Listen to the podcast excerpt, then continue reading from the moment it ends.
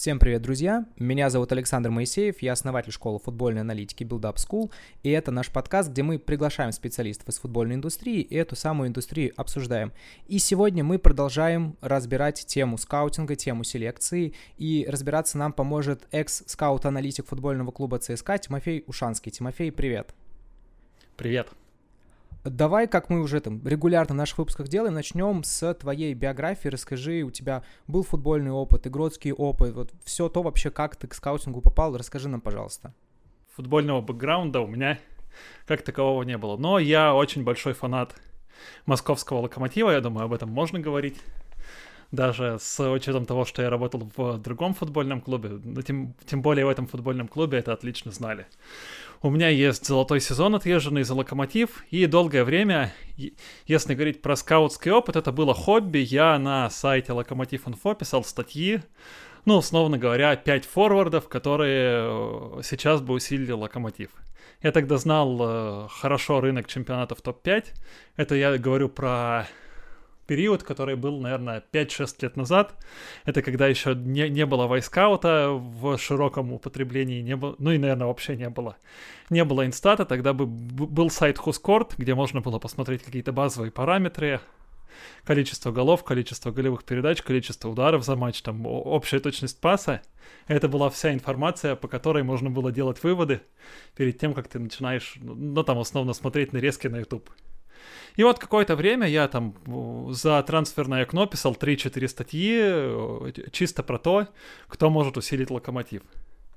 Сразу есть вопросы здесь, пока мы далеко не ушли. А вот на вот этот сайт, как ты туда попал? То есть просто написал, хочу писать вот как умею, или какие-то были контакты, знакомства, как это произошло?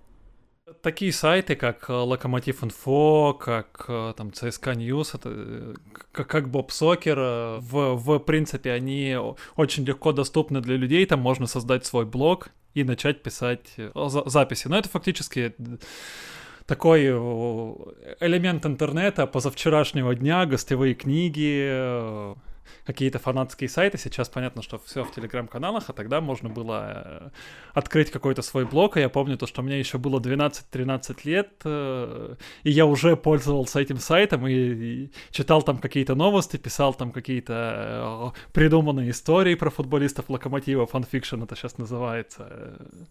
Ну, то есть я просто был таким интернет-фанатом Локомотива активным.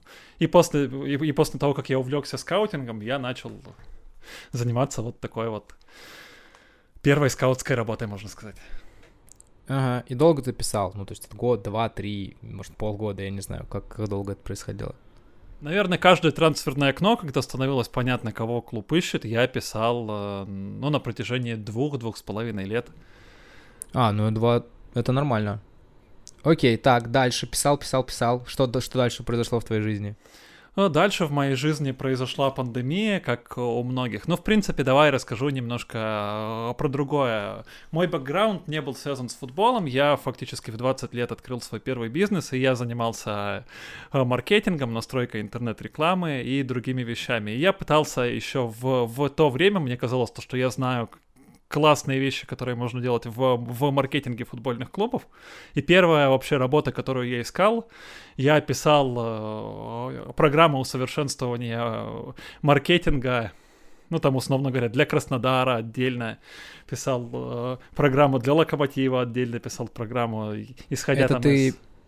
Да, смотри, это ты бесплатно делал в формате, как, ребят, вот так можно было делать, или это у тебя прям были проекты, контракты с э, клубами? Не, нет, не было никаких контрактов с клубами, это бесплатно, это просто... Э, давай так, у меня даже не было никаких контактов, на которые я могу это все доставить. Я, я, я, просто, я, я просто писал на, на электронную почту, которая указана на сайте, э, писал какие-то предложения, писал админам групп ВК, в, в Телеграме и так далее. То есть такие были инициативы частные для того, чтобы пробиться в футбол. Это вот были такие первые шаги с попыток захода в футбол с, с тем, что я хорошо умею и тем, что у меня хорошо получается. Ага, успешно в итоге это было или так ты ни до кого не достучался? никаких контактов не было. Понятно, то есть так все по, по фану делал для себя, грубо говоря. Окей, так, да, значит, э, видимо, ты делал, делал, делал, и в 2020 году, как у многих в маркетинге, в рекламе, э, начали схлопываться бюджеты, сокращения пошли и так далее. Видимо, и тебя это тоже как-то коснулось. А меня это коснулось следующим образом. А, у, у меня стали, соответственно, меньше а, намного доходы с этого бизнеса. И для того, чтобы восстановить эти доходы, ну, нужно было вложить усилия э, достаточно большие. Я подумал, а так ли я хочу вообще заниматься там в следующие 3-5 лет этим бизнесом для того, чтобы сейчас год-два, ну, фактически убиваться. И я понял, э, ну, это прошло уже, э, это произошло после золотого сезона с Локомотивом, а золотой сезон это когда ты за командой ездишь, смотришь все матчи. Я, я так скажем, погрузился в футбол вживую очень сильно за этот период, и я понял то, что мне интереснее всего футбол. Я к тому моменту уже э, достаточно хорошо знал рынки чемпионатов топ-5, при этом не, не, не топовых футболистов формата Криштиану Роналду Месси, а там футболистов Кёльна, футболистов э, Брюгге, футболистов скамейки Брюгге. Я по понимал, что мой бэкграунд, в принципе, позволяет э, делать какие-то шаги для того, чтобы искать работу в клубах.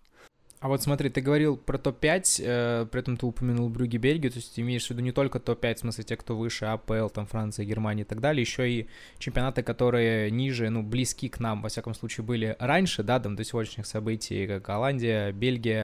Да, ты правильно понял, да, Голландия, Бельгия, Австрия у меня в основном были вот эти чемпионаты, из которых я хорошо знал э, игроков, кроме чемпионатов топ-5. Окей, так, и дальше, дальше что? Да, дальше первое, что я сделал, я понимал то, что мне нужна огласка, мне нужно, чтобы обо мне узнали, у меня не было фактически никаких связей в футбольном мире, никаких э, подвязок, э, и ну, самое лучшее, что я вообще уме- умел к тому моменту, это, наверное, писать. Я, несмотря на то, что владел компанией, у меня функция копирайтинга в, в маркетинге всегда была на мне. Я писал рекламные объявления, я писал целые письма от там компаний, от частных лиц. Я даже написал одну книгу по теме, которая мне совершенно не близка, просто потому что я хороший копирайтер это все э, привело меня к тому, что а почему бы мне не писать такие статьи, которые я писал для Локомотив Инфо, для э, там Спортэкспресса, советского спорта, чемпионата спорт. Я собрал для себя имейлы редакций всех этих изданий и всем написал. Тогда в чемпионате работал Денис Целых. Э, он сейчас возглавляет редакцию Спорт 24, насколько знаю. И он сказал, да, Тимофей, давай попробуем. То есть ты я все-таки здесь чуточку уточню. То есть ты просто собрал э, все почты ну, топовых изданий, тогда вот ты услышал те, которые входят там в десятку самых цитируемых, и просто всем в холодную, типа там, инфо, собака, Спортэкспресс написал, ребята, вот я, вот мои работы, возьмите меня, пожалуйста, к себе журналистом. Так, так это было? Ну, возьмите меня к себе автором, я готов писать на тему, на которую у вас мало кто пишет, готов писать про неизвестных молодых футболистов там из, э, из Бельгии, э, Австрии, Голландии, Швеции и других чемпионатов. Прикольно. А ты на коммерческие условия просился или на некоммерческие? Мне было не важно, э, коммерческие это условия будут или некоммерческие, потому что мне важно было... Ну, я, я маркетолог, да, мне важны были охваты, мне, мне важно было, чтобы мои материалы увидели, вообще появиться на небосклоне у тех людей, которые работают в спортивных департаментах. Понятно, заработать ими, короче. Окей, и, и кто тебя взял? Э, чемпионат. Mm, ну, это сильно. Они взяли в итоге тебя на коммерцию или на некоммерцию? Ну, то есть ты как бы писал, но бесплатно? Или какие-то были условия? Я получал очень э, незначительные деньги по меркам э, своего стиля жизни, и жить на них э, не смог бы ни один человек ни, ни в Москве, ни в городе-миллионнике, ни даже в селе где-нибудь в России. Окей, okay, в общем, получал, ну, так, можно считать, что все-таки на некоммерческих условиях такие небольшие оплаты, но это не в качестве как бы основной работы. Ну, по гонорарной системе получал э, скромные деньги. Хорошо, так, дальше. Дальше э, все произошло буквально как в истории Золушки, э, очень-очень быстро. Я написал примерно 5 статей для чемпионата, я там описал форвардов, вингеров и опорников, и после того, как вышла статья об опорниках, мне написали в Телеграм, в ЦСКА хотят с тобой пообщаться. Вау, а ты это был про опорников в формате 5 лучших опорников неизвестных э, там для России или там 5 опорников, которые нужны в ЦСКА или, или что это был за материал такой? Слушай, я помню, они назывались, по-моему, все мои материалы одинаково. Э, формата топ-5 нападающих, которые приедут и разорвут РПЛ. Через неделю топ-5 опорников, которые приедут и разорвут РПЛ. Ну, понятно, клики собирает, хват собирает. Э, звучит, звучит, как я бы почитал, вот, вот э, про себя там лично говоря. Окей, э, так, написали ЦСКА, ты пошел пообщался с ЦСКА. Ну, фактически мне прислали сразу тестовое задание очень большое для выполнения. В тестовом задании было написать шорт-лист по игрокам и каждого игрока описать. Ну, то есть, в первую очередь хотели под... посмотреть, как я подойду к э, составлению шорт-листа, на что буду опираться, и что я отражу в отчете. А это было под какую-то конкретную позицию же? То есть не может быть один шорт-лист на всех? Ну да, под какую-то конкретную позицию. Мне тогда сказали, нам нужна замена Марио Фернандесу. И я сидел, улыбался и думаю, куда Марио Фернандес может с ЦСКА уйти, игрок с таким статусом и так далее. Ну понятно, что это было задание просто для того, чтобы меня проверить, и не для того, чтобы использовать. Ну понятно, да, больше как э, про проверка того, что Хотя сейчас ну, понадобилось быть, бы. Да. да, да, может быть сегодня это стало актуальнее, к твоим каким-то наработкам с тестом можно и вернуться их посмотреть, почитать почитать. Окей, так, э, тестовое, да. Как делал, много времени вообще это заняло, тяжело, не тяжело, как проверяли потом? Ну, слушай, э, я в, в это прямо вложился, у меня тогда не было, так скажем, цифровых инструментов каких-то продвинутых. Я пользовался вайскаутом. Ну, вайскаут тогда можно было зарегистрировать на любую карту. Ну, то есть ты вводишь данные своей карты, у тебя там был какой-то реальный период, то ли неделя, то ли две недели.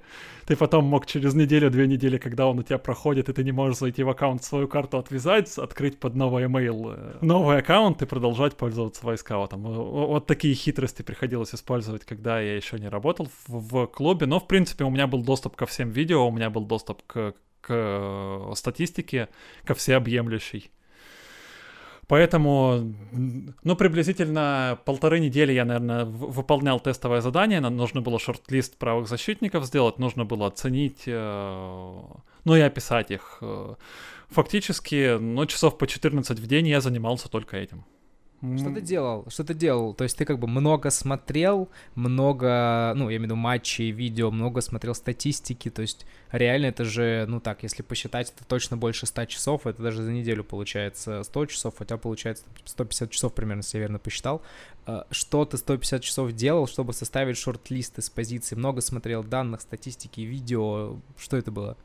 У меня были статистические фильтры, я тогда уже понимал хорошо на, тот момент, когда со мной связались ЦСКА, на какие э, характеристики статистические нужно обращать внимание для того, чтобы отобрать э, сильных правых защитников, которые по профилю подходят э, под игрока, который заменит Марио Фернандеса. И фактически я отобрал человек 150 со всего мира, и 150 человек я там сначала быстро смотрел, где-то по полчаса у меня осталось человек человек 25, которые более-менее приглянулись. И дальше я каждого из 25 смотрел уже более подробно, часа по 2,5-3, для того, чтобы сойтись там э, на 6 семифинальных.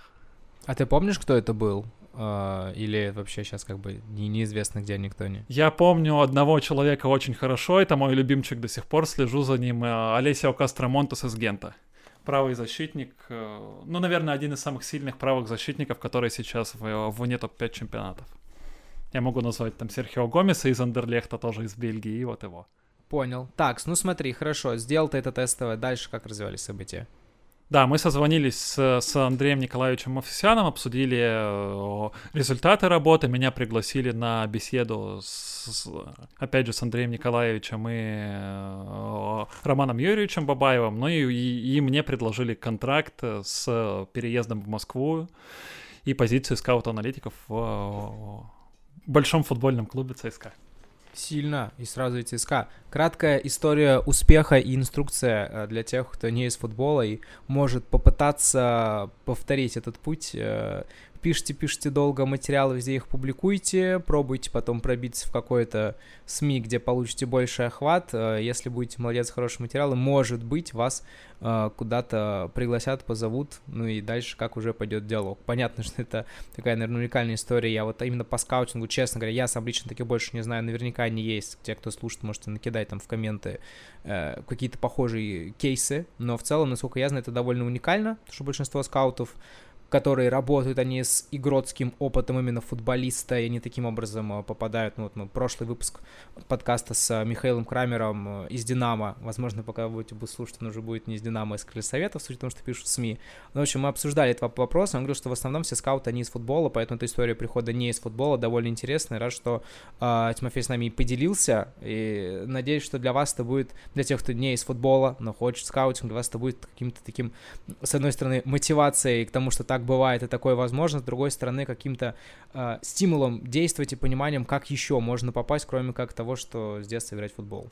Да, небольшую ремарку еще сделаю. Смотрите, иногда бывает то, что пишут люди, особенно когда я работал в ЦСКА. Мне много раз, когда я особенно как-то публично выступал, какие-то продолжал э, посты в блог писать, мне писали напрямую письма формата, «А как начать работать в ЦСКА, я хочу там тоже стать скаутом, э, искать футболистов и так далее. Здесь нужно понять, что э, здесь обратная последовательность. Никогда не будет такого, что вас позовут в клуб, и вы после этого только начнете работать скаутом, искать футболистов э, и так далее. Нет, сначала вы начнете искать футболистов, сначала вы обретете определенные компетенции, определенные знания рынка, определенную свою систему оценки игроков, а потом, если эта система оценки игроков э, в каком-то виде вами будет выражена, в виде статей, не знаю, телеграм-каналов сейчас много ведется по скаутингу различными так называемыми диванными скаутами. Если это заинтересует футбольных людей, тогда они к вам обратятся. Ключевая здесь идея в том, что вы сначала начинаете работать скаутом, у всех проходит разное время. Мне повезло то, что я на, на этой работе сконцентрировался, и там буквально через э, 3-4 месяца уже получил работу. Но это... Но это действительно в определенном э, смысле сказка Золушки. У кого-то проходит больше времени, но в любом случае вы сначала начинаете работать скаутом, и, и, и только потом у вас в трудовой книжке будет отмечено то, что вы скаут-аналитик, вы скаут или вы аналитик футбольного клуба. Ну, я еще дополню то, что 3-4 месяца, да, насколько было сделано до этого, и для себя, и просмотрены матчи, изучены чемпионатов, чтобы вообще вот, а, чтобы было, что в эти 3-4 месяца создавать, какое должно быть уже количество знаний в голове, чтобы было что воспроизводить, сделать эти статьи, материалы и показывать. Это с одной стороны, с другой стороны, эта история про скаутинг, на самом деле, она актуальна абсолютно для любой профессии. Вы сначала чему-то учитесь, нарабатываете опыт, практику и так далее, только после этого получаете полноценную работу, тем более в каких-то крупных там российских международных компаниях, в каких-то крупных компаниях, как аналогично с там, футбольным клубом ЦСКА, сначала вы учитесь, а потом это делаете. Поэтому, да, естественно, если вы хотите в скаутинг, это логично. Сначала научитесь и сначала начните это делать, а уже потом, а, возможность у вас, если все сложится, вы куда-то попадете. Да, все правильно прежде чем мы не ушли далеко именно в саму профессию скаутинга и того, что ты делал, давай чуть-чуть закрепим вот всю твою биографию, поставим точку на то, что есть сейчас, какой у тебя текущий статус, знаю, что ты уже не работаешь в ЦСКА, сколько ты там проработал, почему ушел и чем вообще сейчас занимаешься. Да, нужно сказать то, что я пришел в, в футбольную сферу работать с, с бэкграундом руководительским и с бэкграундом предпринимательским. У меня многие проекты, над которыми я работал в маркетинге, были очень успешными. Один из моих э, проектов в середине десятых годов попал в книгу рекордов Гиннесса. Да, и на пике своей карьеры в маркетинге я управлял 40 сотрудниками. Поэтому я пришел в ЦСКА, и у меня было видение того, как масштабировать свою деятельность и, и того, как э, при помощи селекционно-аналитической да, деятельности, да, при помощи выстраивания правильной структуры в, в первую очередь, ну, можно построить как минимум лучший селекционный отдел в России. И ну, естественно, у меня было понимание, что когда ты входишь в компанию, никто тебе сразу отдел свой построить не даст, тебя никто не знает, тебе нужно заработать свою репутацию во взаимодействии с людьми. Ну и фактически два года мы проработали с ЦСКА, и 24 февраля произошли, сам знаешь, какие события, и стало понятно, что аналитическую отрасль э, расстраивать до отдела в условиях того, что меньше стало иностранцев, которые в российские клубы хотят ехать, ну, собственно, не имеет большого смысла. В, в российских реалиях. Мы поговорили с э, руководством. Стало понятно, что я фактически как был рядовым сотрудником э, селекционного отдела, так мне предложили продлить контракт сотрудником селекционного отдела. Я понял, что, ну, в принципе, тех двух лет, которые я проработал в ЦСКА, мне на этом достаточно. Ну и мы э, разошлись добрыми друзьями со всеми в ЦСКА, и с Романом Юрьевичем Бабаевым, и с, и с Андреем Николаевичем, и с ребятами, которые там работают в селекции. Я поддерживаю общение, все классно. Но просто э, еще год э, рядовым сотрудником, когда у меня есть проект э, правильный с моей точки зрения работы селекции, выстраивание скаутинга внутри клуба, я бы уже не, не вытянул если резюмировать, у вас дальше разошлись пути, потому что у тебя было одно видение и желание, как хотелось бы развиваться тебе, развивать селекцию и так далее. У клуба а, были другие желания, как развивать тебя внутри структуры селекции, как саму селекцию развивать. Просто вот так обоюдно пожали руки и разошлись. А если говорить про текущий статус, то я являюсь скаутом-аналитиком, и я сейчас открываю свое агентство с названием Digital Scouting. Ну, это бренд, который связывает мою деятельность еще с, с момента э, Локомотив Инфо до текущего момента. У меня сейчас блог на Sports.ru называется Digital Scouting, э, а телеграм-канал точно так же называется. Ну, фактически я выстраиваю ту модель, я не нахожусь внутри футбольного клуба, но я выстраиваю ту модель э, скаутинга с доскональным э, знанием рынка э, каждого скаута, который работает. У меня сейчас работают люди, которые начинали так же, как я, так называемые диванные скауты. Мы просматриваем большое количество игроков, мы суммируем это все со статистикой, составляем свои шорт-листы. Через какое-то время все это будет готово в, в презентационном виде, и я, как глава компании, уже начну коммуницировать с, и с российскими клубами, с которыми, с, с некоторыми из которых есть хорошие связи уже по результату работы в ЦСКА, и с зарубежными футбольными клубами, которым интересен в том числе российский рынок, потому что с их точки зрения многие российские игроки, видя, что происходит в российском чемпионате, видя падение уровня, захотят уехать там в Бельгию, в Голландию, в, в Австрию, и у них есть большая заинтересованность в, в рынке молодых российских футболистов, которым сейчас 16-20 лет. Понял, интересно. А сколько, ну то есть, насколько я понял, компания прям совсем-совсем молодая, и вот вы сейчас делаете первые шаги для того, чтобы можно было то видение селекции, скаутинга, которое у тебя есть, можно было масштабировать и развивать. А, дело в том, что моя главная идея вообще в скаутинге, то, что скаут э, перед тем, как вообще что-то предлагать, должен досконально изучить рынок. То есть просто узнаю, просто посмотреть чемпионат Австрии или Бельгии и предлагать игроков оттуда, когда ты не знаешь, что происходит в остальном мире, когда ты не знаешь, э, какие качества есть у игроков там UFL 1, UFL 2, М-лиги. Но это такая работа, которая не очень благодарная. Поэтому я в любом случае сейчас сейчас у скаутов разовью знания рынка. А что ты вкладываешь в знание рынка? Давай чуть подробнее. То есть ты говоришь, условно, есть вот рынок Австрии, мало смотреть просто чемпионат Австрии, ну, там речь идет про, не знаю, как она у них в Австрии, к сожалению, называется, но по Бундеслигу у них нет. Э, да, ну вот есть Бундеслига, там тоже один, какая-нибудь Бундеслига 2, то есть еще более низкий по статусу уровень чемпионата. То есть мало того, что это надо смотреть, нужно что-то еще, получается, знать, видеть, делать, чтобы понимать рынок. А, я вижу правильная модель любого селекционного отдела, правильная модель любого скаутинг, э, скаутингового агентства — это узнать рынок. Узнать рынок можно с помощью того, что ты, во-первых, э, прогоняешь э, достаточно большое количество чемпионатов. У меня есть список из 83-84 лиг, с которыми я лично работал, когда работал в ЦСКА. Это, во-первых, прогонка по статистическим фильтрам, увидеть, какие игроки на каких позициях есть, составить очень длинные списки для просмотра из 150-180 человек. И дальше в формате, ну, так называемого беглого просмотра я предлагаю скаутам отсмотреть весь список для того, чтобы понимать, что данный игрок, которого ты предлагаешь каким-то клубам, он действительно является уникальным, у него уникальный набор качеств. Уникальным относительно всех вот этих 83 рынков, которые ты э, назвал? Да, да, да. Вау, ну это, ну это, видимо, еще какое-то особое применение данных должно быть, потому что посмотреть глазами все 83 чемпионата и ну, 83 страны, если я правильно услышал, там же еще есть несколько лиг внутри. Нет, ну это 83-84 лиги с э, стран меньше. Но в любом случае это, это ну, огромный объем, это огромный объем. Это не такой огромный объем, потому что когда ты э, прогоняешь через статистические фильтры все эти лиги, Ага, вот, говорю, все-таки если статистика тут есть, то это для меня более понятный сценарий. Да, потому что этот алгори... статистический алгоритм, он работает очень справедливо. С той, с, с той точки зрения, когда ты прогоняешь через него лиги Англии, Германии и Франции, он тебе выдает 18 игроков, которые подходят, ну, условно говоря, там на позиции центрального полузащитника.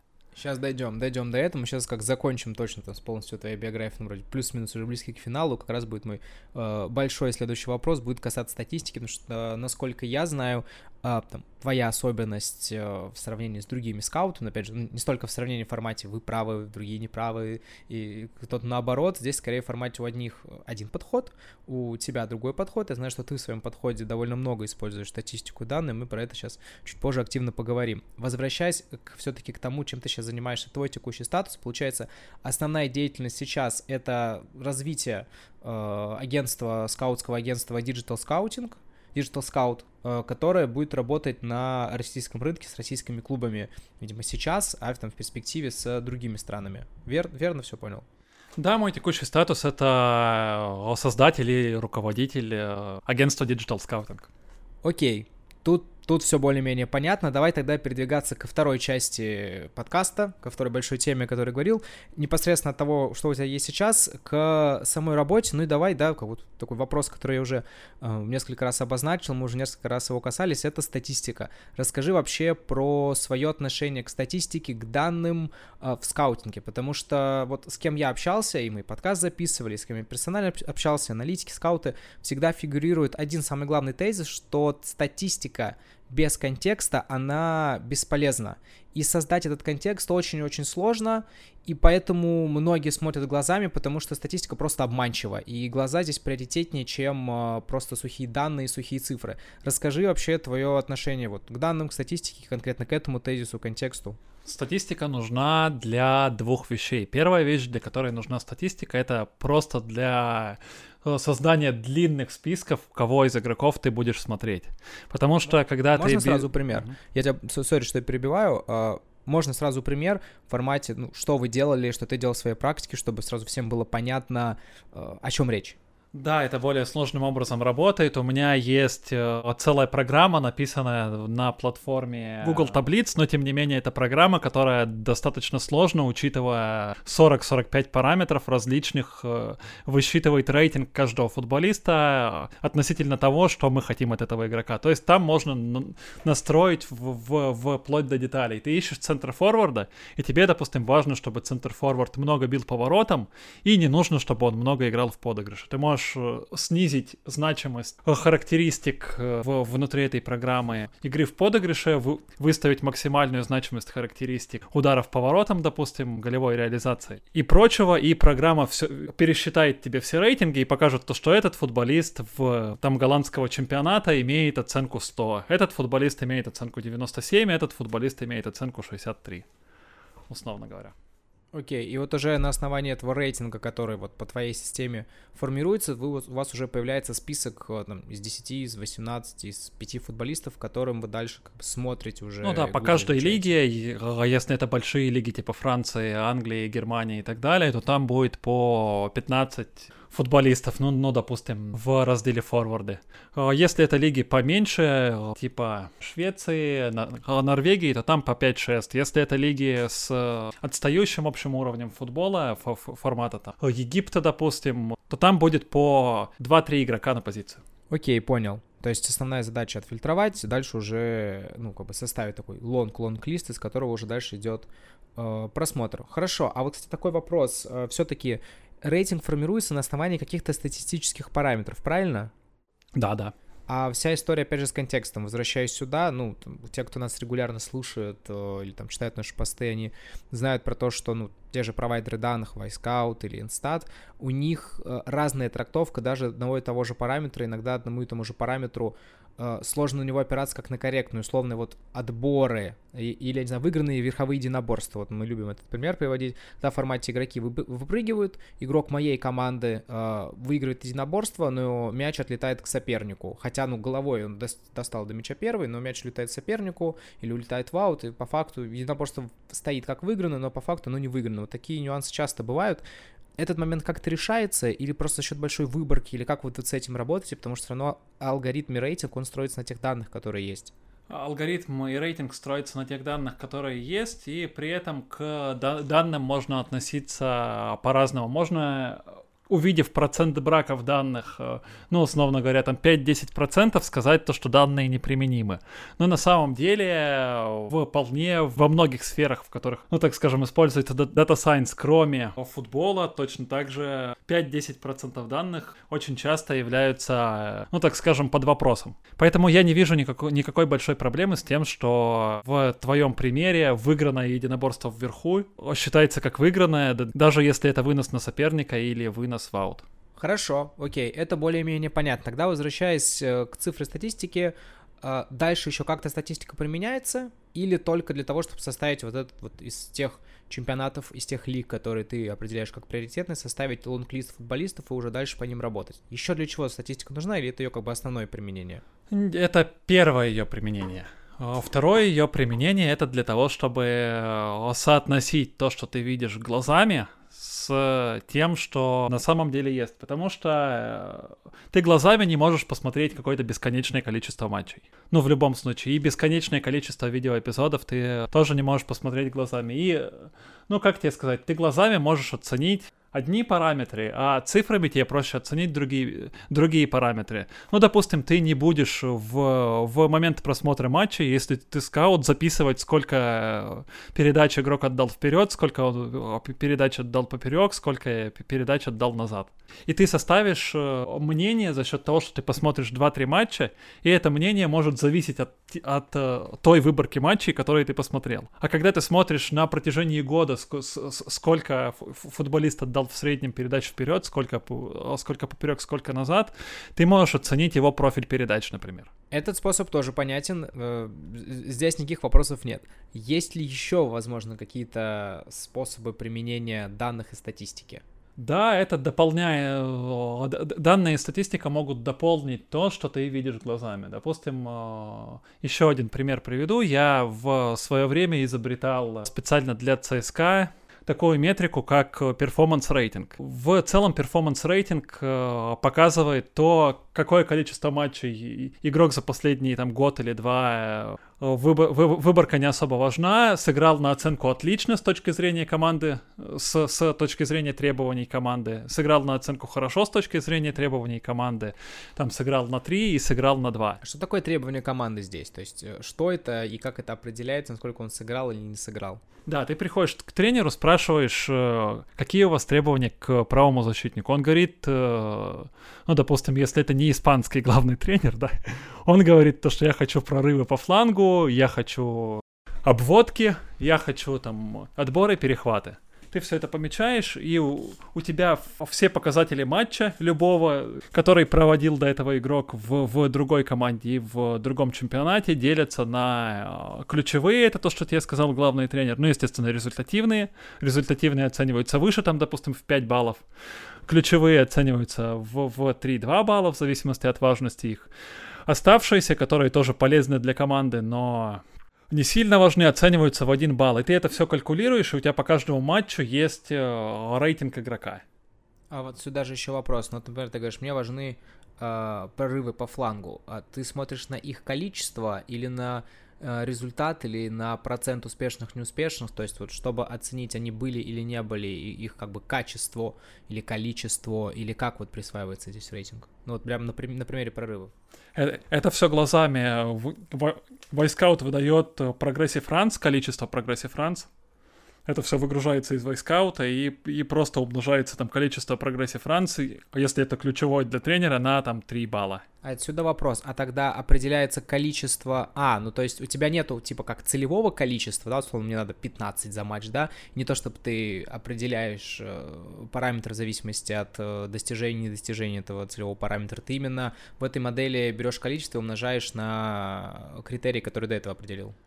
По-разному, смотри, есть, э, а, так скажем, две планки. Есть э, а там, где станется отметка выполнения и невыполнения. Ну, допустим, если тренер требует э, от левого защитника, чтобы он участвовал в build-up е часто. Частое участие в билдапе можно найти через количество принятых передач игроком за игру. И фактически можно вы, выставить там, ну, для правого защитника, если игрок меньше 25 раз принял мяч от партнеров за игру, то ему выставляется 0. Если там он больше 25 раз, ему выставляется единица и плюсуется какое-то количество баллов. Все, это я понял. То есть, да, как раз у меня был именно вопрос касательно, типа, числа. То есть, это должно быть некий KPI, некое целевое значение, которому... А в некоторых случаях, когда именно там, ну, условно говоря, важен один забег с мячом, то можно за каждый забег с мячом калькулировать там 2-3 балла и так далее.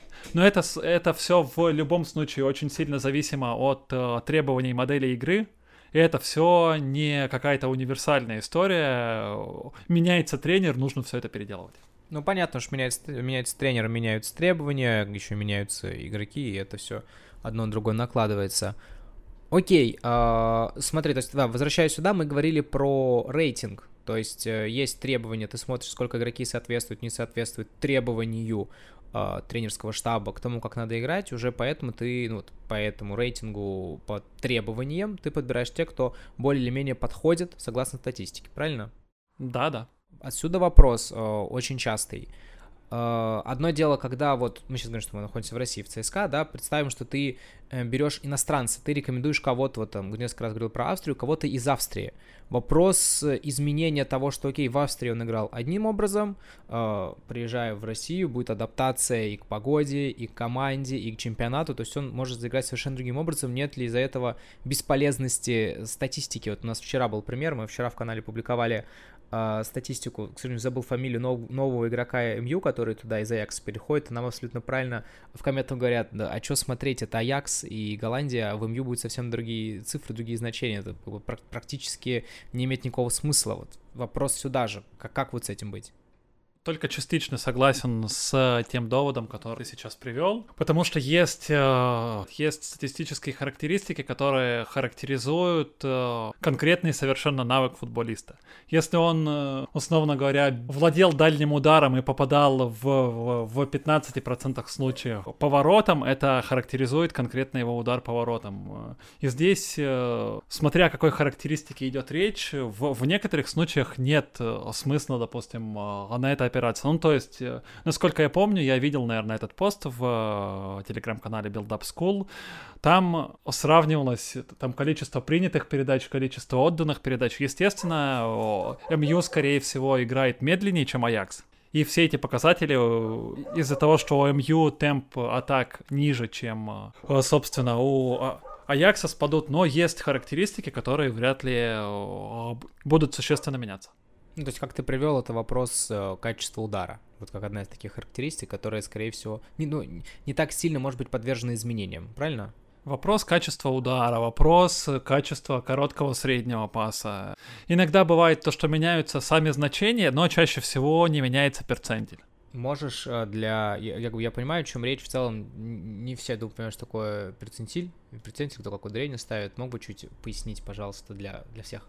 Ну вот представьте то, что есть 10 игроков, у кого-то из них первое место по точности короткого среднего паса, у кого-то из них второе место по точности короткого среднего паса, у кого-то третье, у кого-то десятое.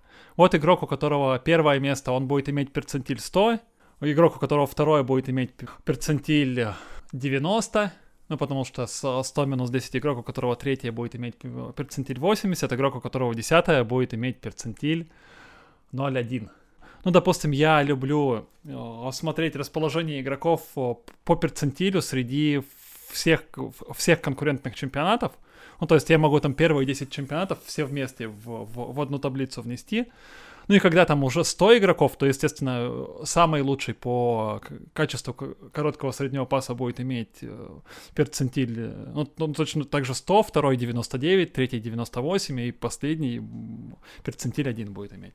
Ну, то есть основная задача этого метода это увидеть э, игроков, которые по конкретной характеристике попадают в э, список лучших, ну или в список средних, либо в список худших. То есть, понятно, когда мы говорим про скаутинг, мы ищем э, тех, кто лучше, там, попадает, там, словно, в десятку лучших э, по перцентилям, по тому, ну, по тому или иному параметрам, по передачам, по навесам, ну, по проценту выигранных, единоборств и так далее.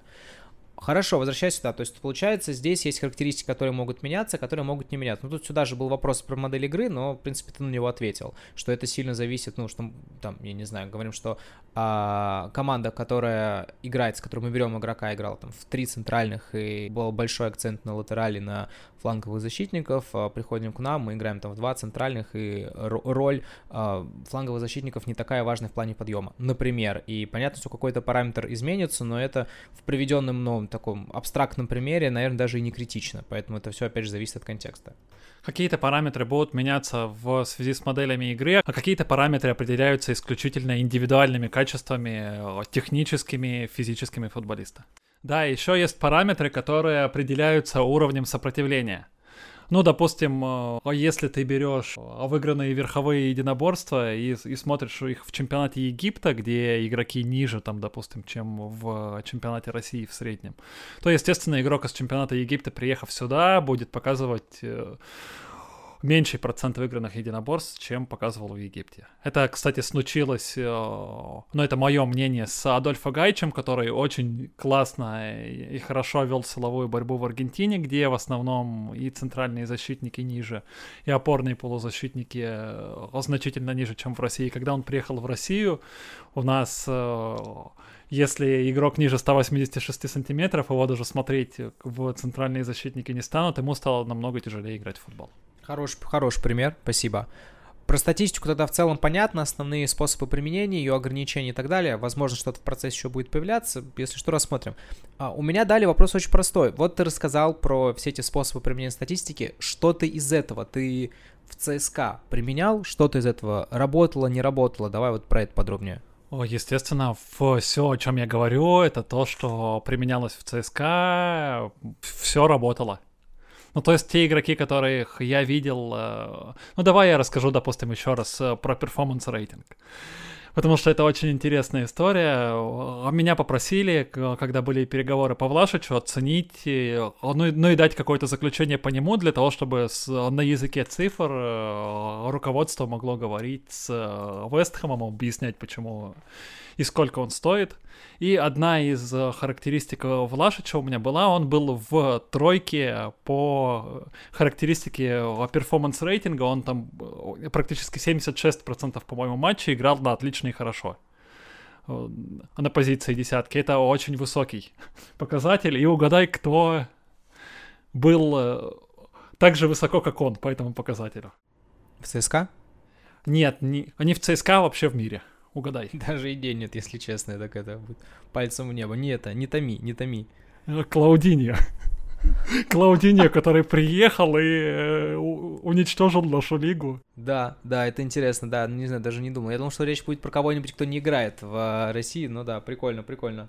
Ну тогда, тогда он не играл в России, у него по, по последним двум годам в Red Bull Брагантино он там под 79% матчей провел на оценки отличные и хорошо, и приехал в Россию, я думаю, то, что сейчас у него эта характеристика не изменилась. Слушай, а вопрос такой, э, я насколько услышал, поправь, если не так, performance-рейтинг, он работает под требования, ну, он высчитывается по требованию нашего тренера, правильно? Да, конечно. А как ты говоришь, что типа вот Клаудини был еще высоко, то есть ты смотрел, насколько, вернее, даже такая роль, в которой он играл, соответствует требованиям нашего тренера. Конечно, конечно. Ну, ну я же, я же в принципе оценку всего рынка провожу кон- под конкретного заказчика, конкретно под ЦСКА.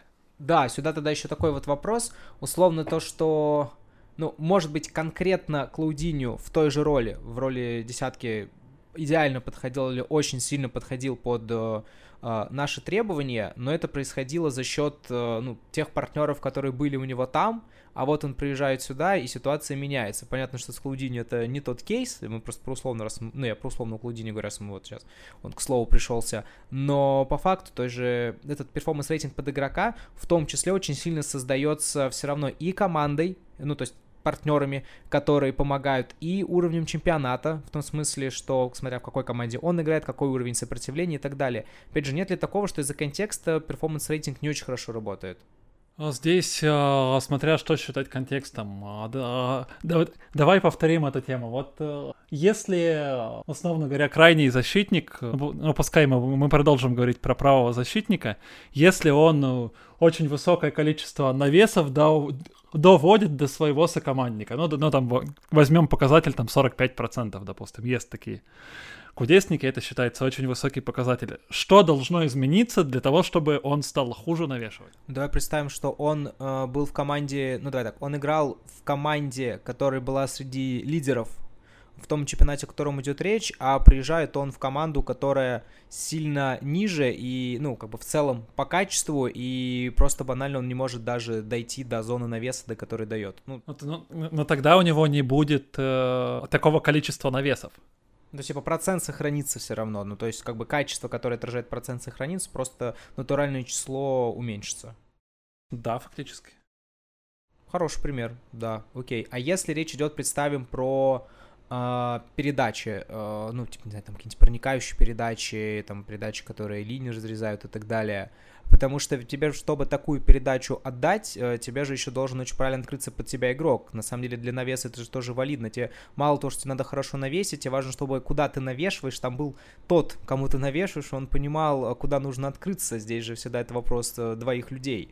И предположим, что ты там долго играл в этой команде, где хорошо навешивал, тебя идеально понимал там форвард, на которого ты даешь, а ты приходишь, и там ну, вообще другая модель игры, ты вешаешь, вешаешь, и просто ну, в не туда. Или это слишком нереалистично, то, что ты рассказывал? Это, в принципе, реалистично. Я делал э, следующим образом. Мне было интересно две характеристики. Мне было интересно характеристики э, фактического числа, ну, то есть, э, условно, сколько игрок отдает передач между линию, между линиями, и если это число мал, малое, но мне кажется, на взгляд, то, что игрок это делает хорошо, я смотрел, какой процент всех командных действий, какой процент всех передач между линиями э, совершает этот игрок.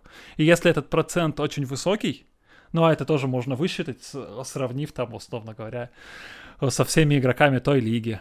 Или, со, с, или сравнив там со всеми игроками команды, или сравнив с, со, со всеми игроками премьер-лиги, которые на той же позиции играют. И если мы видим то, что у него с этим качеством все хорошо, но он отдает мало по количеству просто потому, что, ну так скажем, у него команда так играет, у него команда мало владеет мячом, ничего страшного, продолжаем его рассматривать как кандидата.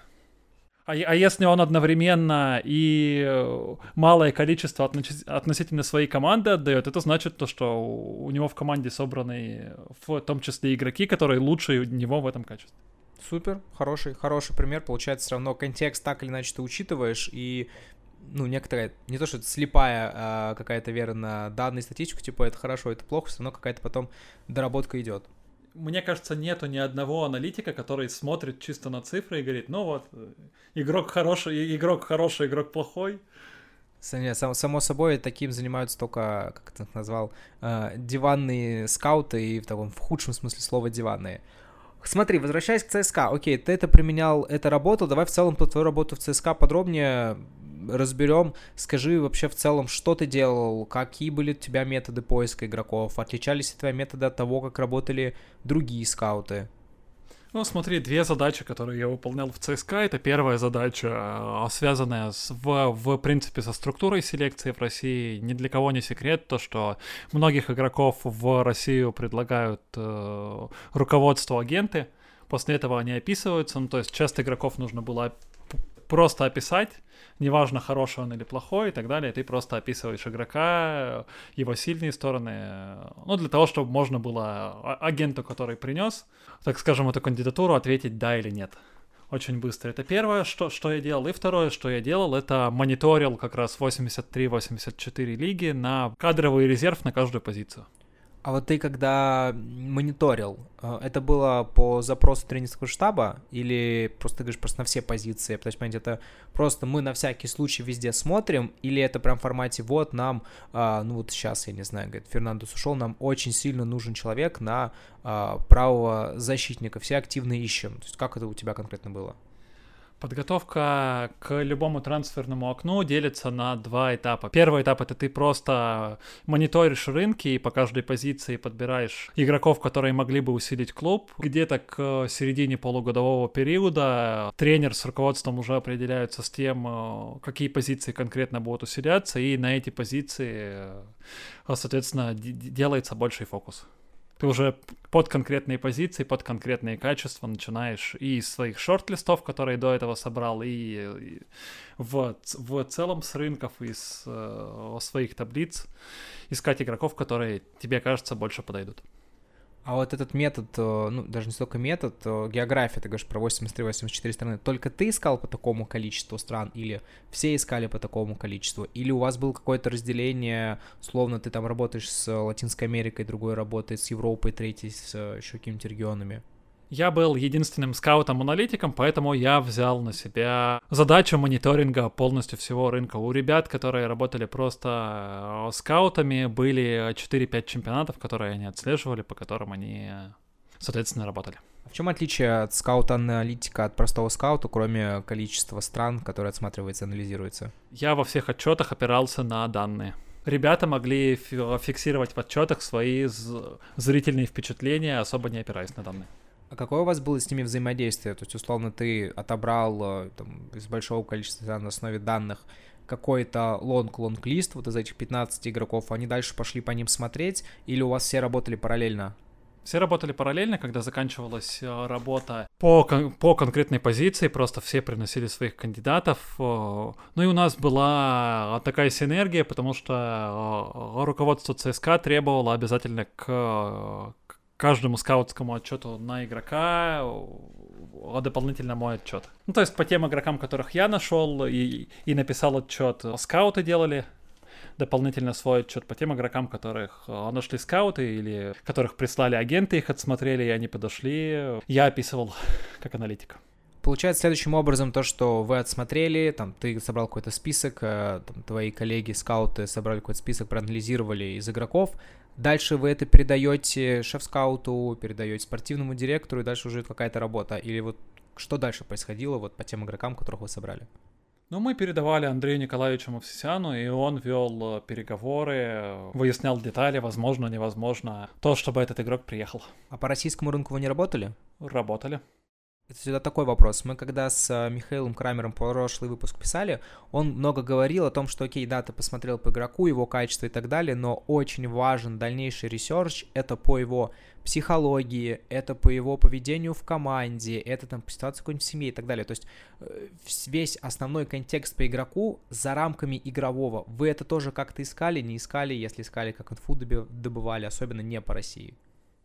Эта работа проделывалась, но это делали не а, скауты и не скаут-аналитик.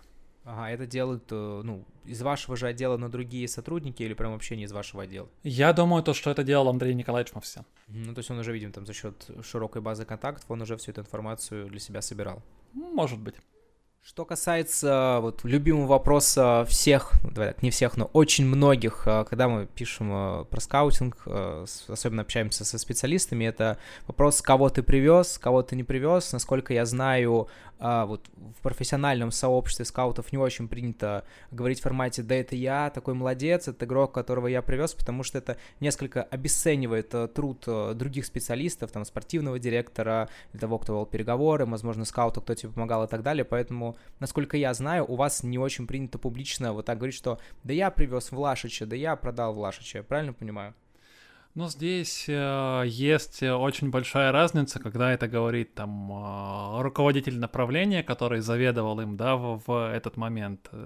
И действительно можно сказать, что он его привез. И когда это говорит скаут-аналитик, который работал в этот момент в клубе, поэтому на моей позиции нужно быть скромным. Спортивный директор может говорить, как мне кажется, без зазрения совести.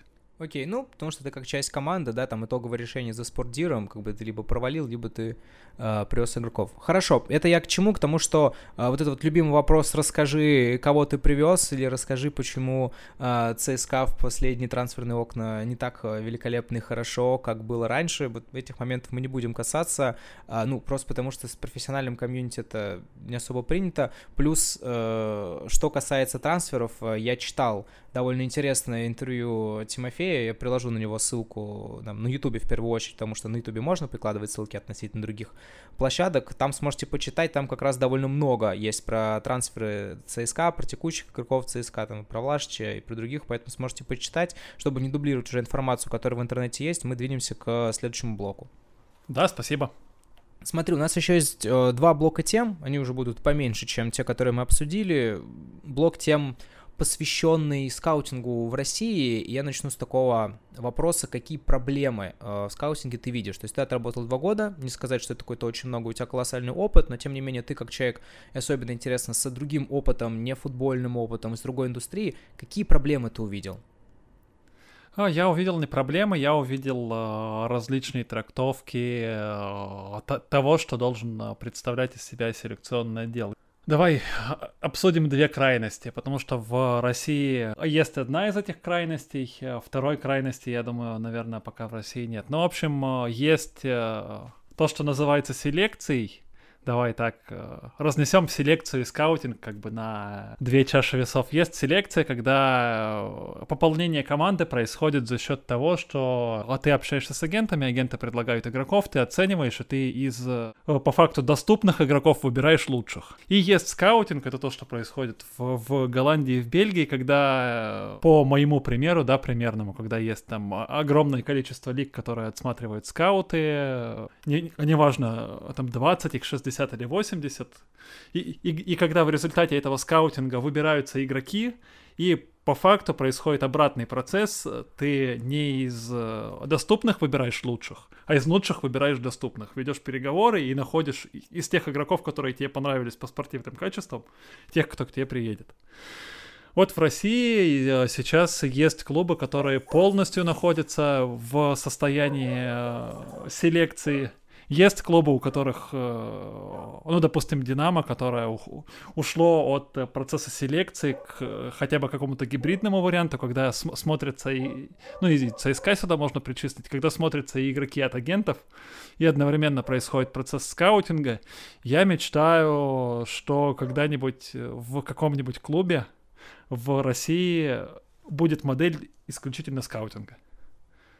А вот смотри, ну, про скаутинг-селекцию понятно. Вопрос как бы на сегодняшний момент э, очень простой. У нас сегодня 20 июля 2022 года, и ну, не знаю, когда это будут слушать э, люди, которые сейчас э, нас слышат, но ситуация у нас очень простая, что на сегодняшний день многие легионеры из э, России уезжают, там, я уж не помню точный процент, но сколько, там больше, по-моему, 30% легионеров уже покинули э, наш э, чемпионат, ну, в целом там РПЛ и первую лигу, и все больше, говорят, российских игроков, при этом иностранцы заезжают все хуже. Вопрос такой, как э, в этой, ну вот, в том, что мы сегодня имеем, во всей этой ситуации, как вообще работать э, скаутом, Э, что делать, особенно вот про твой пример, ну окей, да, ты сейчас из ЦСКА ушел, поэтому не совсем для тебя валидно, но вот для тех ребят, кто также работает, что они вот ищут по многим чемпионатам, а, по большому количеству стран и так далее, а сейчас намного сложнее попасть. Плюс еще это сверху добивается вот эта история про Еврокубки, что у нас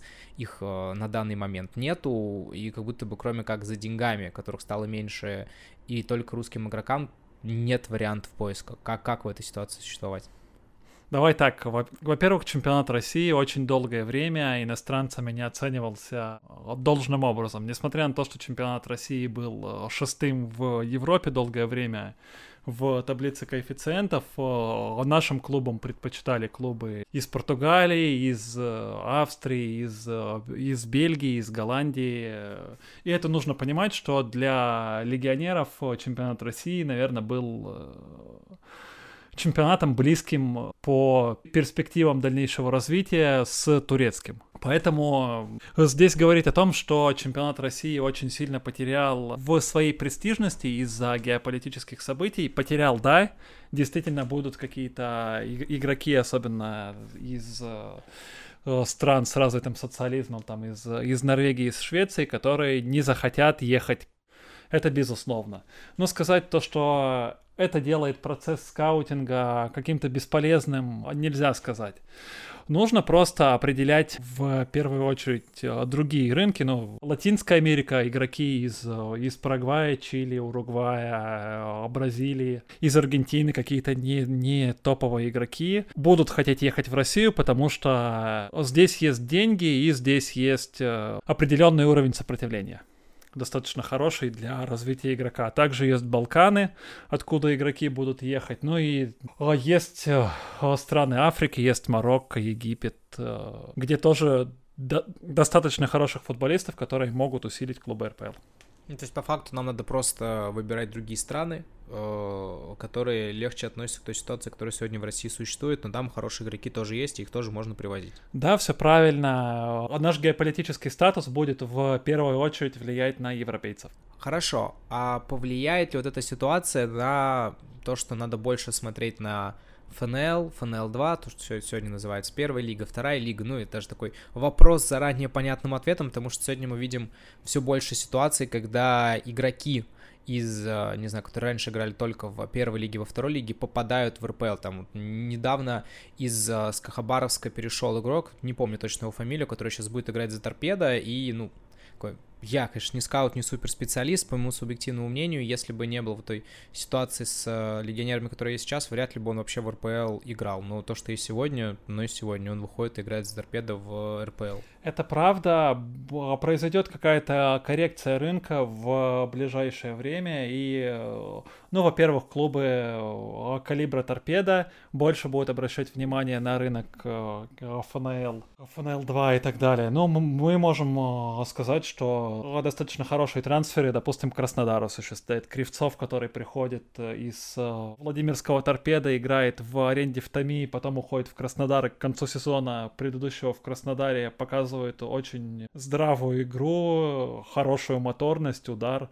Ну и сейчас начинает уже сезон э, нынешний как стартовый игрок команды, это, это очень хороший кейс. Ну, там, не знаю, Данила Карпова из ФНЛ-2, а сейчас подписал Краснодар, он пока играет за Краснодар-2, но я думаю, то, что игровое время и за основу Краснодара он получит. Здесь не надо говорить о том, что вернется какой-то акцент. Российский рынок, все клубы, ну, по крайней мере, топ-клубы российские э, знают хорошо, начиная с с, э, с лиг, которые транслируются повсюду, с, с UFL 1, с UFL 2, э, трансляции которых можно найти, с М-лиги. Ну и, в принципе, российский рынок, э, на него переключаться не надо, потому что его и так все хорошо знают. Ну, то есть такого какого-то прям супер приключения не будет. Также будут легионеры просто из других стран, российских игроков. Кто хотел будет покупать, таких каких-то супер больших изменений скорее не предвидится, на твой взгляд.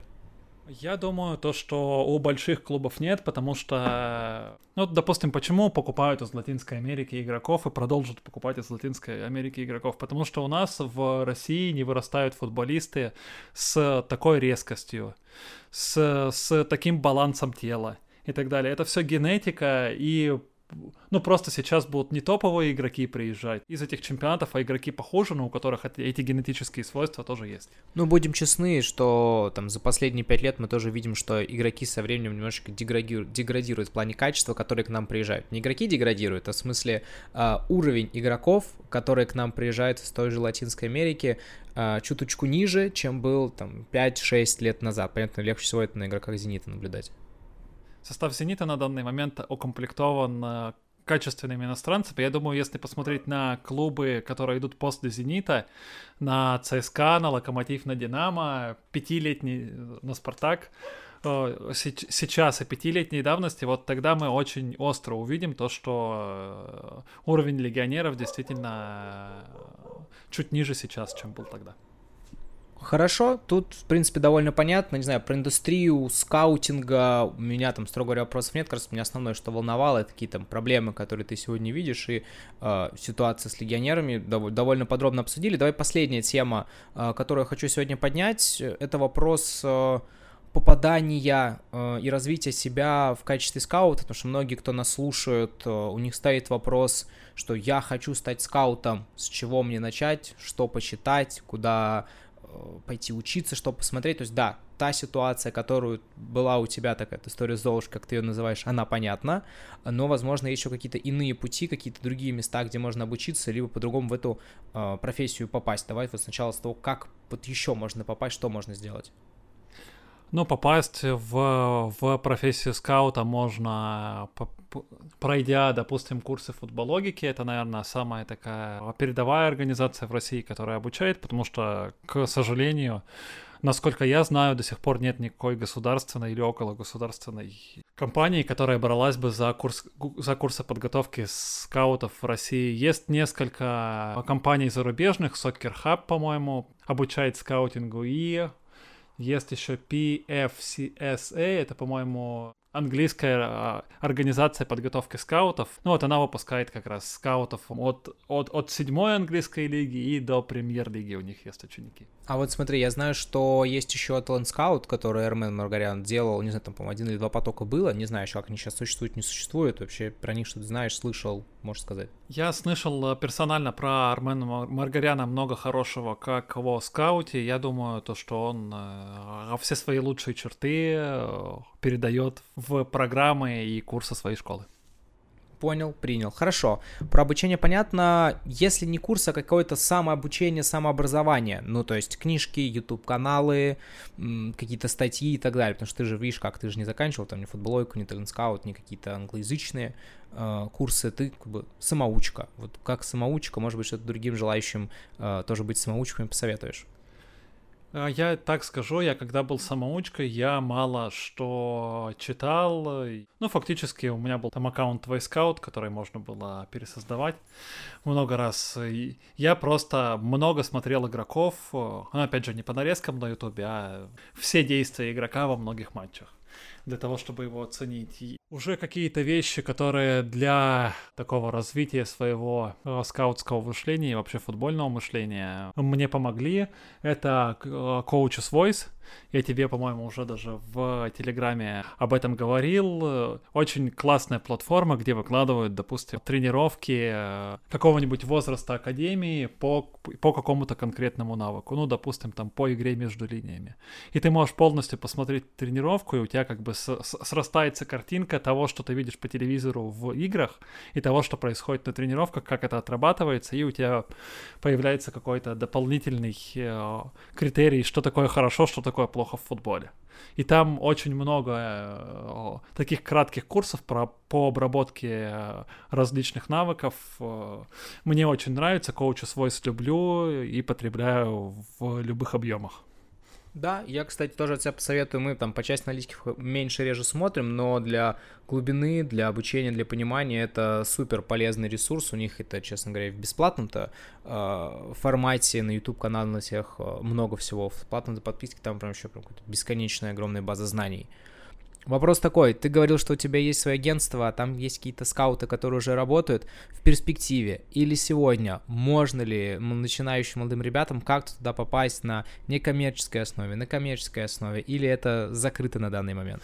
Да, я думаю, мы приложим э, мои контакты в Telegram, и пусть пишут те, кто заинтересован в стажировке. На работу попасть только через стажировку, когда я пойму то, что вы достаточно знаете рынок, когда я пойму то, что вы правильно определяете качество игроков. Может быть, это перерастет в какое-то долгосрочное взаимодействие. Я это абсолютно не отрицаю. Я считаю, что вообще правильно то, что делаете вы, то, что делает футбологика, создавать комьюнити, в котором э, какая-то статистика, которая доступна, допустим, только мне, или которая доступна еще кому-то, могла быть передана для оценки футболиста, когда э, по какому-то из футболистов, которого вы очень любите, вы можете получить подробную нарезку. Я всегда иду навстречу, и у меня есть там даже несколько чатов таких скаутских. Может быть, я вас добавлю туда. В общем, это для меня кармическая история. Пишите, я рад взаимодействию.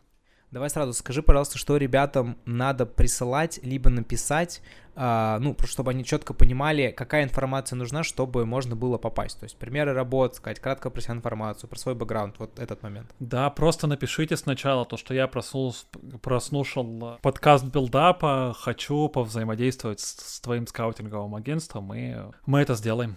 Еще есть такой вопрос. Э, скажи, пожалуйста, скаут, вот какими качествами он должен обладать в плане не навыков, там, с кем работа, статистика, не статистика, видео и так далее, именно скорее качествами человеческими, там, как стрессоустойчивость, э, усидчивость, э, внимательность и так далее, там, коммуникация или, скорее, наоборот, она не важна. Вот этот момент расскажи, пожалуйста, и сюда же такой второй подвопрос, для каких людей скаутинг скорее не подходит. Потому что мы всегда стараемся только рассказывать, вот, вау, как клево, пробуйте, но еще сразу говорить, что если у вас вот такой-такой, скорее всего, это немножечко не для вас. Там, пример про аналитиков, мы всегда говорим, что чтобы быть аналитиком, нужно быть очень усидчивым, чтобы там, долго смотреть, анализировать матчи.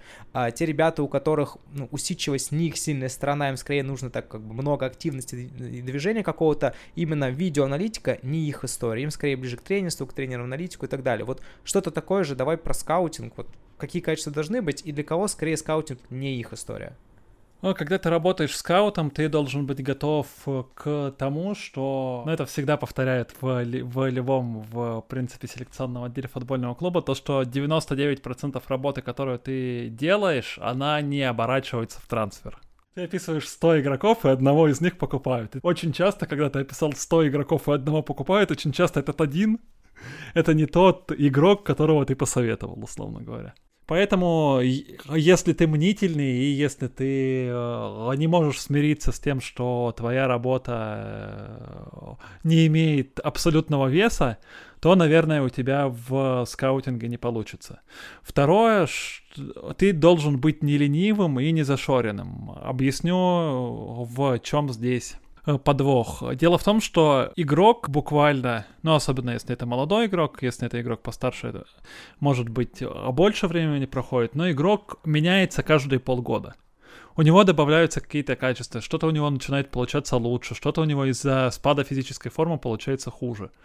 И ты первые полгода, условно говоря, работая в селекционном отделе, ты смотришь новый мир, для тебя каждый футболист, которого э, ты встречаешь, это, это что-то новое, у тебя эмоции в связи с этим возникают, и тебе классно. Когда проходит где-то год, и ты смотришь тех же футболистов повторно, у тебя происходит эмоциональное притупление, и через это эмоциональное притупление в какой-то момент надо перешагнуть. То есть здесь нужна твоя, наверное, любовь к тому, чтобы не только узнавать новых футболистов, но и постоянно следить за старыми. Смотри, тогда еще такой, один из э, резюмирующих э, вопросов, наверное, даже последний, такой тебе скажу, в качестве наставления тем, кто хочет развиваться, давай так даже два наставления, чтобы ты посоветовал тем, кто хочет развиваться в скаутинге, но скорее для себя, то есть не имеет амбиций, как ты, работать в ЦСКА, в Зените, в других футбольных клубах, но хочет углублять свои знания, и финальное наставление для тех, кто хочет идти э, в скаутинг, кто там вдохновился тем, что ты рассказал, или, возможно, понял все эти минусы и сложности, которые есть, но все равно хочет э, быть скаутом, что ты им скажешь, что ты им посоветуешь, как вот наставление именно вот такое. Давай я это все даже объединю в одно. В общем, если вы любите футбол, если вам вообще интересна сфера скаутинга, я вам очень советую, во-первых, обратить внимание на то, что происходит в России, не только по верхам России в РПЛ, посмотреть, какие молодые игроки есть в ФНЛ, возможно, вам э, в этом поможет, э, ну, если у вас нет никаких сервисов, а трансфермарк, посмотреть, кто там до от 23 до 24 лет выделяется в ФНЛ 2, в ФНЛ, посмотреть, какие ребята играют в, в UFL, в М-лиге, в UFL 2, это в первую очередь нужно э, для того, чтобы понять, ну, чуть-чуть будущее российского футбола. Эти ребята э, начнут появляться через 2-3 года, и вам будет, поверьте мне, очень приятно видеть то, что вы нашли э, будущего Сычева Киржакова, когда ему было еще 17 лет в Академии Локомотива. Ну а тем, кто, соответственно, хочет заняться скаутингом в будущем, для вас это определит картину того, что из себя представляет российский футбол, с какими качествами игроки вырастут и на российских полях, а какого качества игроков э, нужно будет привозить из-за границы. Это очень важно, потому что зачем дублировать те навыки, которые могут э, родиться в России. Во-вторых, это какие-то футбольные лиги, которые можно смотреть, э, находясь в России, смотреть, по крайней мере, обзоры, понимать э, рельеф рынка, так скажем. Это лиги топ-5, э, Бельгия, Голландия, Австрия, наверное, сейчас вторичные. Ну, Аргентина, Бразилия — это прям хорошо будет для вас знать, что там происходит, потому что много внимания, ну, допустим, топ-клубы российские будут э, устремлять в эти лиги и в хорошее знание этих лиг. Это второе. И третье, а если вы уже хотите проявлять себя в российском футболе как скаут, э, вы, вы должны знать, что просто разбираться, просто э, знать, просто иметь какие-то таблицы и следить э, недостаточно. Вам нужно проявлять себя, вам нужно заводить телеграм-каналы, вам нужно писать какие-то статьи этих трансферов, которые сейчас происходят в РПЛ. Ну и в конце концов, сейчас не спорт, не чемпионат, ни любые другие порталы не закрыты от авторов. Вы можете просто создать блог на спорт, и, и каждый ваш пост, если вы его правильно назовете, правильно оформите, будет, будет читать большое количество людей, 80 тысяч человек. Это для старта очень хорошо. Да, ну вот это, наверное, Самое важное, если у вас еще нет клуба, вам нужно хорошо знать, что происходит в, в российском футболе на всех уровнях, начиная с молодежного. Вам нужно э, знать рельеф местности и знать, какие игроки выступают в чемпионатах, из которых они поедут в РПЛ, и проявлять свои знания либо в блогах, либо в, в каком-то видеоформате, либо в социальных сетях и все у вас получится. Мой пример как пример того, что не обязательно играть в футбол, не обязательно иметь какие-то большие подвески в футболе для того, чтобы реализоваться в нем профессионально. Итак, друзья, на этом наш выпуск э, заканчивается. Спасибо большое Тимофею, что уделил нам время, что мы подробнее разобрали скаутинг, взяли совсем другую историю попадания в футбол, скаутскую работу, взяли другой подход в плане работы со статистикой, с данными. Для меня ценно, что прошлый выпуск с Михаилом Крамером был больше про такую работу, взгляд, меньше с данными, больше видео, больше свой опыт и так далее, и опыт попадания в футбол с игротским опытом. Здесь совершенно другая история, для нас это ценно, и я рад, что мы смогли с другой стороны показать вам ну, всю историю скаутинга. Подписывайтесь на наши каналы, мы есть в Телеграме, есть во Вконтакте, есть в других менее разрешенных э, в РФ социальных сетях. Э, ставьте лайки этому выпуску, это позволит большему количеству людей послушать этот выпуск, э, почитать то, что мы будем делать. А, отдельно большая просьба, если вам интересны какие-то конкретные гости, какие-то конкретные специалисты, а, кто работает в футболе, либо около футбола, пишите нам в комментариях, мы будем думать, кого звать в новые выпуски. Это не обязательно должны быть люди с э, опытом именно вот спортивной составляющей, кто-то, кто коммерческие директора, работа с медиа, работа с SMM и так далее. Все это мы в том числе планируем делать. Самое главное, расскажите, про что вам интересно, мы будем этих специалистов звать и приглашать. А сегодня, повторюсь, у нас в гостях был Тимофей Ушанский, экс-скаут-аналитик футбольного клуба ЦСКА и ныне а, основатель и собственник а, своего скаутского агентства Digital Scout. Желаем удачи ему в развитии его компании. Надеемся, что в ближайшее время будем читать, смотреть о том, какие, какие игроки привезены Тимофеем и его агентством. Тимофей, спасибо тебе большое и удачи.